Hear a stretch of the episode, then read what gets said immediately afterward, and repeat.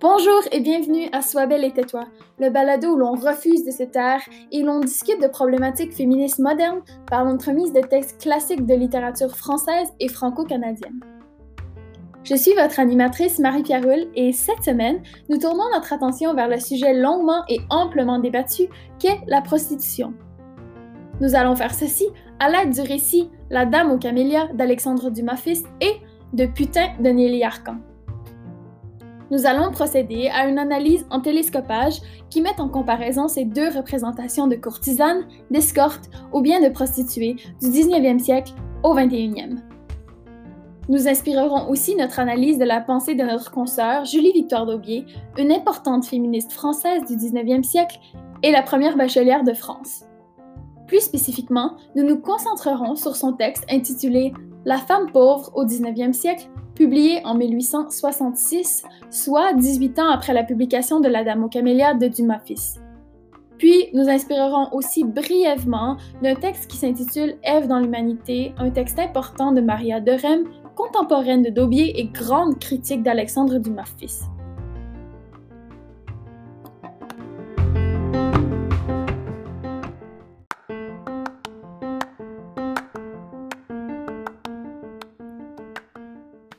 La Dame aux camélias d'Alexandre Dumas fils a été publiée pour la première fois en 1848, au beau milieu du 19e siècle. Le récit est raconté par un narrateur omniscient qui présente les aventures de la courtisane parisienne Marguerite Gauthier, dont le personnage est inspiré d'une vraie courtisane de Paris du nom de Marie Duplessis, courtisane avec laquelle l'auteur avait bel et bien eu une relation. Le narrateur raconte, tout au long du roman, la vie de Marguerite ainsi que les péripéties qu'amène sa liaison avec Armand Duval, son plus profond admirateur, son amant, jaloux et possessif. Pour ce qui est des racines véritables de cette aventure, Alexandre Dumas fils fait la rencontre, un jour d'été, de Marie Duplessis en 1842. Ce n'est qu'en 44 que la paire se fréquente. La fréquentation se termine un an plus tard, en 1845. Marie Duplessis meurt deux années plus tard. Putain est un roman de Nelly Arcan, une jeune écrivain et étudiante québécoise, publié en 2001. Elle envoie le manuscrit aux prestigieuses éditions du Seuil en France. Ils lui répondent deux semaines plus tard, la réveillant en pleine nuit avec un coup de fil lui annonçant la bonne nouvelle. Le roman, écrit par une femme ayant elle-même été escorte, est un long monologue d'une grande haine envers le monde tout entier. On dit de Putain qu'il se présente explicitement comme un long monologue adressé à un psychanalyste invariablement muet. Dans ce roman qui ne laisse personne indifférent, l'escorte et narratrice Cynthia prend parole et décrit elle-même son métier, ses clients, sa haine envers le monde, son dégoût, son train de vie. Cette œuvre mérite à l'autrice une nomination pour les prix Femina et Médici, de grands prix en littérature.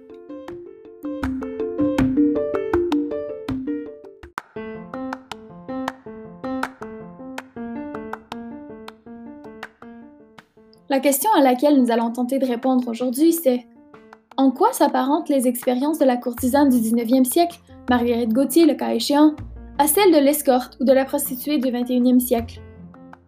C'est une choquante et longue liste que l'on obtient lorsqu'on entame la comparaison entre ces deux représentations à la fois biographiques et fictionnelles de la courtisane. Les deux femmes ont, malgré les trois siècles qui les séparent, vécu et subi des expériences très semblables. Il est intéressant de noter que ces deux œuvres sont toutes deux des œuvres autofictionnelles. D'une part, La Dame aux camélias raconte un récit modifié des vrais événements de la vie de Dumas fils et de son aventure avec Marie Duplessis. D'autre part, le premier roman de Nelly Arcan, Putain, est aussi une œuvre autofictionnelle que Francine Bordelot qualifie de mélange habile d'autofiction, d'autobiographie et de fiction. Alors, en quoi les expériences se ressemblent-elles? Malgré les trois siècles qui les séparent? Eh bien, malheureusement pour la femme, leurs expériences ont plusieurs points en commun. D'abord, elles ont en commun les maladies, le mal-être qui se présente sous la forme d'insomnie, d'anorexie ou d'autres troubles alimentaires. Puis, elles ont en commun une vie fiévreuse, une vie rapide, enflammée, et qui subsiste par les distractions et les dépenses de tout genre pour noyer le dégoût. Troisièmement, les deux femmes ont en commun la rencontre, l'arrivée d'un homme, un chevalier dans son armure, qui vient se porter à la rescousse.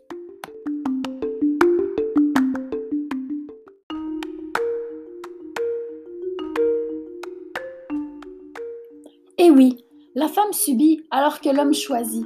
Cette soumission constante au désir de l'autre, ce tiraillement intérieur vient, chez Marguerite comme chez Cynthia, le nom que s'est donné la narratrice, s'installer et incruster un profond sentiment de mal-être. Ce mal-être se présente de maintes manières différentes, mais toujours semblables chez les deux femmes entretenues. Chez une, chez la dame aux camélias, ce mal-être se manifeste sous la forme de vilaine toux, de crachement de sang, de faiblesse, de perte d'appétit, et chez l'autre, l'escorte qui maudit le monde, il se manifeste sous la forme d'anorexie et d'insomnie, la courtisane et l'escorte ont en commun ce mal-être qui persiste près de trois siècles plus tard. Un soir, une marguerite faible crachant du sang d'une toux violente réplique à son admirateur Armand qui s'inquiète. Je cite Voyez si les autres s'occupent de moi. C'est qu'ils savent bien qu'il n'y a rien à faire pour moi, dit-elle.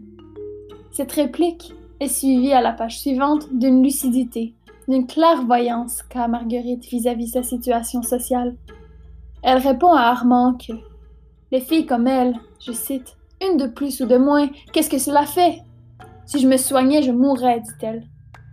Ce qui me soutient, c'est la vie fiévreuse que je mène.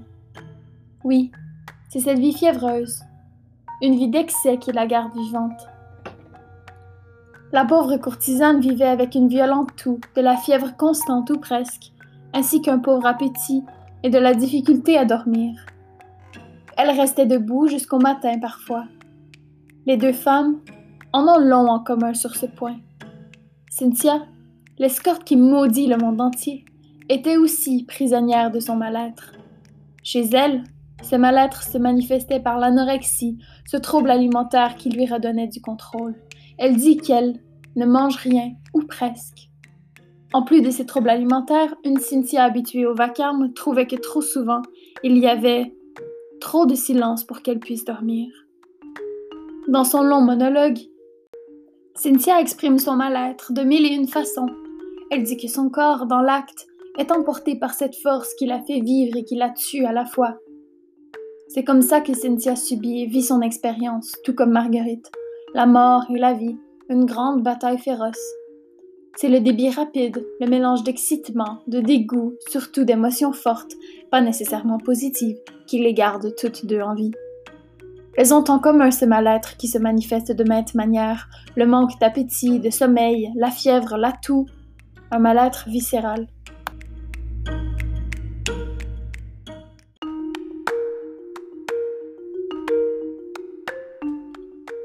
Puis, Marguerite et Cynthia ont aussi en commun une vie fiévreuse, comme le dit Dumas fils, qu'elles mènent toutes les deux.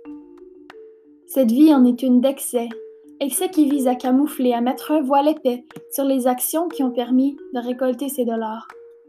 Ce voile, dont se servent les deux prostituées, se compose de sorties, de maquillage, de vêtements qu'elles se procurent pour oublier ce qu'elles ont fait pour obtenir l'argent qu'elles viennent de dépenser. L'amant de la populaire courtisane parisienne se plaint que, je cite, Rien n'est cher comme les mille caprices de fleurs, de loges, de soupers qu'il lui offre tous les jours. Ses dépenses sont telles qu'elle a même des dettes, des dettes qui la forcent toujours à travailler plus, à prendre plus d'amants ou à en trouver des plus riches. Du champagne à profusion, des bonbons, des sorties à l'opéra, une vie luxueuse, une grande façade, une distraction pour la jeune femme qui ne fait que donner d'elle jour après jour. C'est pour vivre avec le mal-être dont nous avons parlé plus haut, pour se distraire, pour faire l'illusion d'une meilleure situation même, que Marguerite est dépensière, qu'elle s'enfonce dans de grandes dettes. Julie Victoire d'Aubier, dans son texte La femme pauvre au XIXe siècle, dont nous avons parlé plus tôt, ne s'attaque pas à la femme, mais à l'homme, lui qu'elle pense la véritable source du problème. Quand l'homme choisit une femme avec laquelle il veut coucher, celle-ci ne fait qu'en subir les conséquences. Elle est marchandée tel un produit par sa matrone, son agente ou bien la maison pour laquelle elle travaille. Elle ne garde qu'une partie des profits.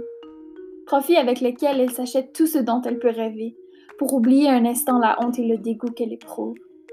C'est exactement ce qui fait Marguerite.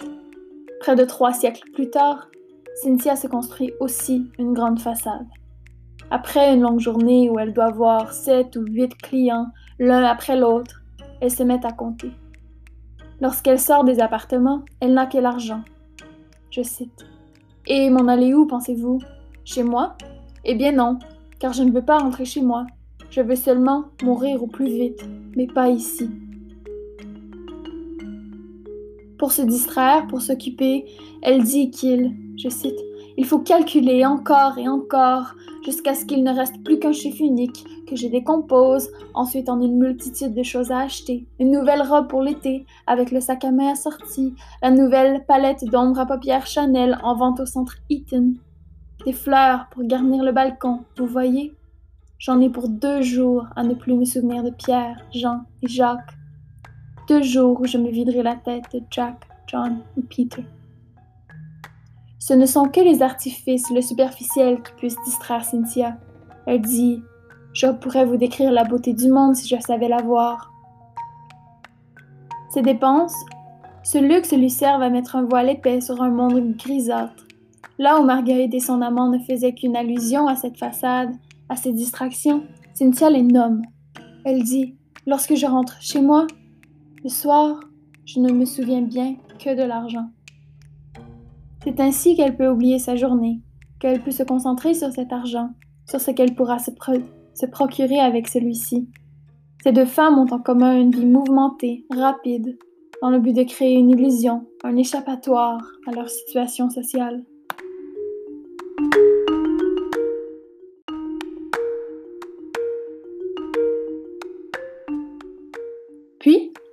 Les deux femmes ont en commun la rencontre, l'arrivée d'un homme, un chevalier dans son armure, qui vient se porter à la rescousse.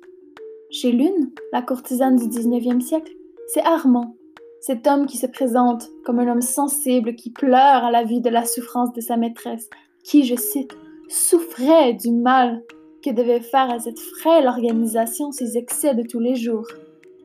Il se réjouit lorsqu'à la campagne, en attendant la métamorphose morale, une métamorphose physique s'était opérée chez Marguerite. J'avais entrepris sa guérison, dit-il, et la pauvre fille devinait mon but, m'obéissait pour me prouver sa reconnaissance. Il se croit lui-même sauveur, grand défenseur de la morale bourgeoise, du patriarcat, alors qu'il est client, qu'il est à la fois la source de la problématique, qu'identifie Daubier. Celle-ci dit que ses pères initiant sur la scène leur fils à l'infamie ne vous révolte point non plus, car il nous rappelle des bourgeois honorés qui choisissent eux-mêmes des maîtresses à leurs fils. L'auteur de La Dame aux Camélias lui-même, Dumas fils, eut une première maîtresse à 18 ans, suivant les pas de son père, qui, tout au long de sa vie, eut plusieurs maîtresses, épousant d'ailleurs une d'entre elles. Daubier en dirait long sur cette problématique intergénérationnelle qu'elle identifie. Elle dit que les atteintes au principe de la famille entraînent la dégradation de la femme et de l'enfant. Pour jouer au sauveur, ces hommes font appel aux courtisanes qu'ils utilisent pour leur service, puis tentent de leur faire la morale. Ils sont à la source du problème, ils créent le problème en quelque sorte, puis se présentent comme des sauveurs pour y mettre fin. Ces deux femmes se retrouvent dans ce que De Rem appelle un monde sans lien, sans devoir, sans décorum, sans convenance, un monde des liaisons passagères, dans lequel apparaissent des hommes qui créent le problème pour ensuite y remédier.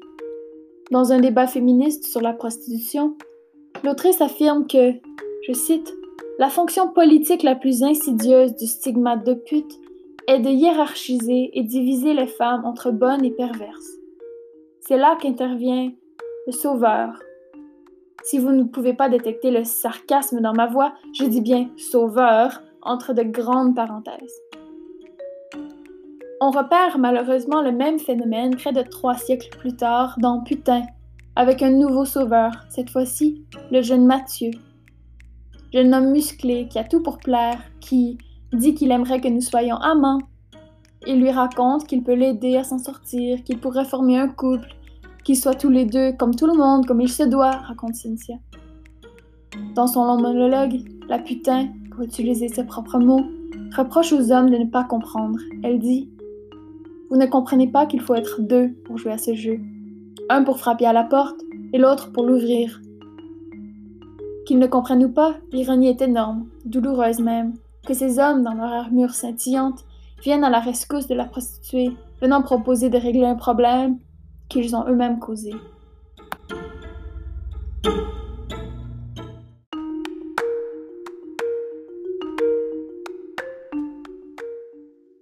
Près de trois siècles séparent les vies de ces deux femmes qui ont un pied dans la fiction et l'autre dans le réel.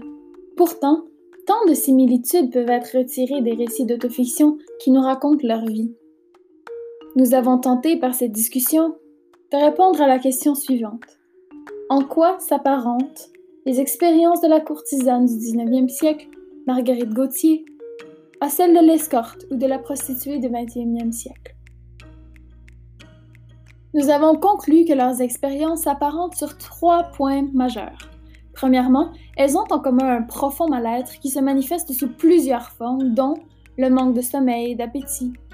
Puis, deuxièmement, elles ont en commun de grandes dépenses diverses qui servent de distraction. Et puis, troisièmement, elles ont en commun chacune un sauveur qui vient à la rescousse, qui vient régler un problème qu'il a lui-même causé. Malgré que ces deux femmes aient été séparées par trois siècles, les expériences de celles-ci sont semblables sur plusieurs points. Les mouvements féministes modernes du 21e siècle sont extrêmement divisés sur la question aujourd'hui. On y trouve d'un côté les abolitionnistes, qui utilisent le terme prostitution, et puis de l'autre, les non-abolitionnistes, qui se réfèrent au travail du sexe.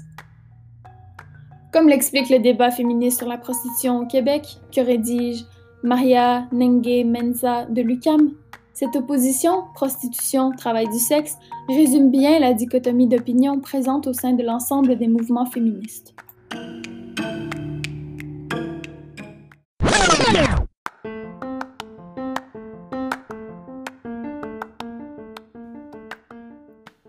Par cette discussion, nous n'avons pas tenté de vous transmettre notre opinion, Là n'est pas l'objectif. Il s'agissait plutôt de permettre un dialogue par une frappante comparaison qui exemplifie bien le manque d'avancée en ce qui concerne cette problématique. Nelly Arcan elle-même dit, je cite, qu'elle condamne le fait de ne pas y réfléchir. Le fait de se payer une femme sans même y penser, de la même manière que l'on s'achète un chandail en solde. C'est donc pour cette raison que nous avons choisi de tourner notre attention vers ce sujet longuement débattu dans cet épisode pour inciter la réflexion, la conversation, la remise en question même. On croirait bien qu'après plus de trois siècles, les choses auraient changé plus drastiquement qu'en témoignent ces deux œuvres.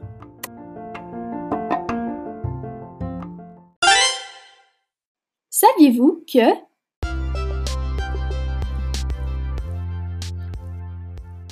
Alexandre Dumas a écrit La Dame aux Camélias en un mois seulement.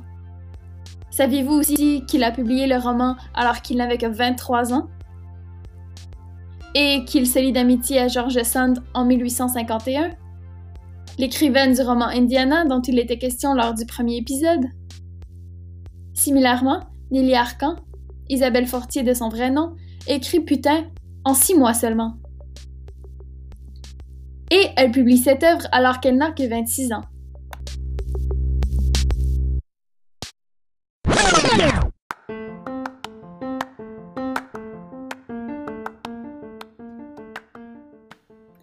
Merci d'avoir écouté le balado Sois belle et tais-toi. Retrouvez-moi la semaine prochaine pour un prochain épisode.